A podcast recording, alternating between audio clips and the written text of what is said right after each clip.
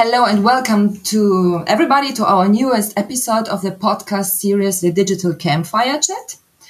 Here you will find out everything you need to know if you're interested in the digital world, in the e-commerce business, and as well if you are generally, if you want to keep up to date with the latest news in um, in content automation. So let's start immediately with some interesting news. I found out some really curious and good ones. we read in uh, the digital information world, Meta launches new advertising tools on WhatsApp to help business make money. The company hopes to do that by rolling out a series of advertising tools on the platform that would help it capitalize on this endeavor and allow for an expansion across other markets as well. This could be very interesting for e-commerce um, owners. The app claims that it's going to be starting with that very soon, and it hopes to um, first target the rollout to customers on the business app. This is where a lot of small organizations will have the chance to release a personal text um, to respective clients, such as greetings for certain occasions or an appointment reminder or any other type of update they'd like to give them. This is something you could really use if you own an online business. Um, this might help you. So I think um, this was quite um, an interesting news. But here we go to the next one. Um, I found it in Wired. The title is um, if our future is digital, how will it change the world? Hmm. And here, here we go very in deep insight into the digital world and the future of it. And I quote, here's the good news. Digital devices have made um, our life better. Here's the bad news. Although incredibly cool, devices are still in early stages of development. Maybe that's not really bad when you think of what's coming next. Until now, the devices you've had in your hands and on your desks have offered quite both usefulness and fun, but um, you couldn't call it a fully digital world yet. It's not even close. Clearly, there is room to dream about new technology. There is room to dream about um, building the world we want instead of the one we are turning into it is time to expand today's limited devices and expand today's limited world.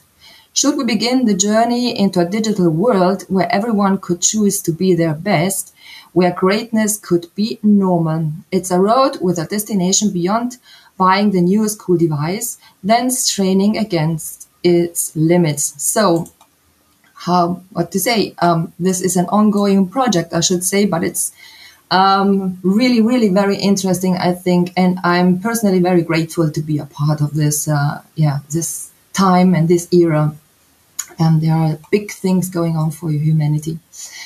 Mm, the next news um, comes from uh, uh, the paper e-commerce news, and it says PayPal introduces pass keys in Germany and the UK. PayPal is offering pass keys outside of its US home market for the first time. Uh, the user-friendly login feature becomes available in Germany and the United Kingdom. Kingdom. What are pass keys? You might ask. Well, pass, pass keys are designed to replace passwords. So, and they will allow seamless logins for con- consumers across devices and platforms. So it will be very, very easy to get access to your, yeah, uh, to your apps, to your apps, to your devices, and so on. So very, very cool, I think. Um, it removes checkout friction for merchants. Yes, this is another advantage. Of course, the technology is designed so that there is no shared passkey data uh, between platforms. They are both easier to use and more secure, more secure than passwords. Good, I should say. We have another news coming from uh, T3N and it says accessibility is not um, an issue. Handicapped people are included in three out of four web shops. I think this is an issue because, um, yeah, we want to be inclusive in all senses, and this news was really interested in this sense. It says the accessibility of websites and web shops is still poor, not only in Germany, as a new Google study um, shows. But in two years at the latest, a law will make inclusion and barrier-free use mandatory, and we hope all over Europe. Lack of keyboard usability is the most common um, barrier. It is already clear that online trade will have to be barrier free in two years, as I said. Very interesting and very cool. Uh, the next news uh, it comes from Digital Journal. Pharmaceutical e-commerce market is expected to be six to uh, fifteen percent of the global e-commerce market. Heard, heard. Yeah, it it's actually um, even we um, yeah made this experience that um, pharma uh, very often we get um, um, yeah pharmaceutical um, e-commerce businesses to ask for our text robots. So it's something that is really really expanding. Uh, back to the news, it I quote as per recent market analysis by Future Market Insights.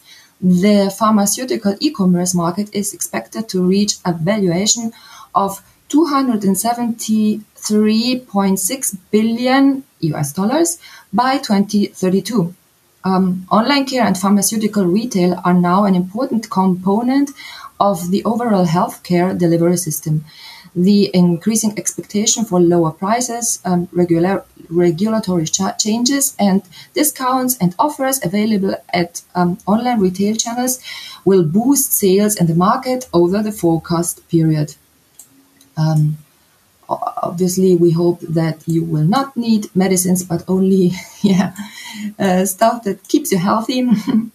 then next news is uh, comes from um, Advanced Market and Analytics.com, and it says luxury e-commerce market is booming worldwide. So we, there we have another yeah industry that is really expanding. Um, luxury is a frequent concept in uh, scientific literature as properly as everyday business. There is no standardized definition of the traits that um, represent the time period luxury. The purpose is that an interpretation of luxurious relies upon a subjective viewpoint and displays a thought of um, relativity.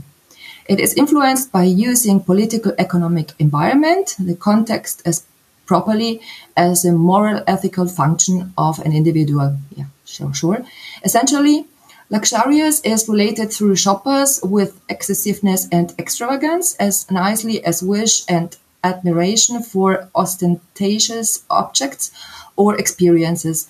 Both attitudes are subjected to the behavioral orientation of luxury consumption but luxury e-commerce can be narrowly described as a distribution channel, the place customers can purchase and, and businesses can promote products by way of online websites such as Amazon.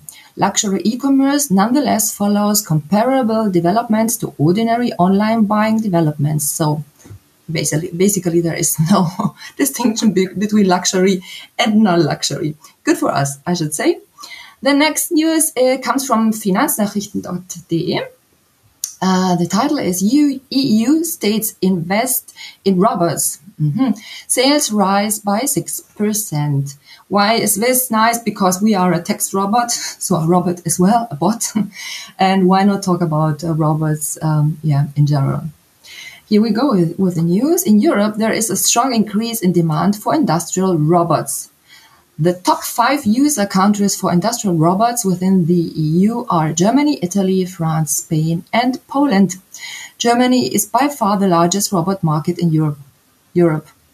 Around um, 26,000 units were installed in 2022. This was uh, 3% more compared to the previous year. And it's, um, yeah, enhancing. Uh, it's an ongoing enhancement. This corresponded to a share of 37% uh, of the EU total worldwide. The country has the fourth highest robot density after Japan, Singapore, and the Republic of Korea. So, um, and once you have installed a robot for your production line, you can even think about installing the text robot for your content automation, as I said.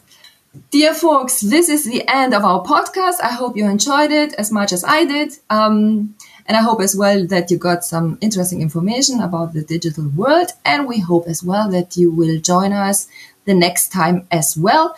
We will be here. So we hope you will join us because uh, the digital campfire chat with us is always, um, yeah, an, an, occasion to get some uh, really very good um, insight in the digital world. So have a nice um, weekend for now. And um, yeah, we will meet next month again. Bye. Ciao.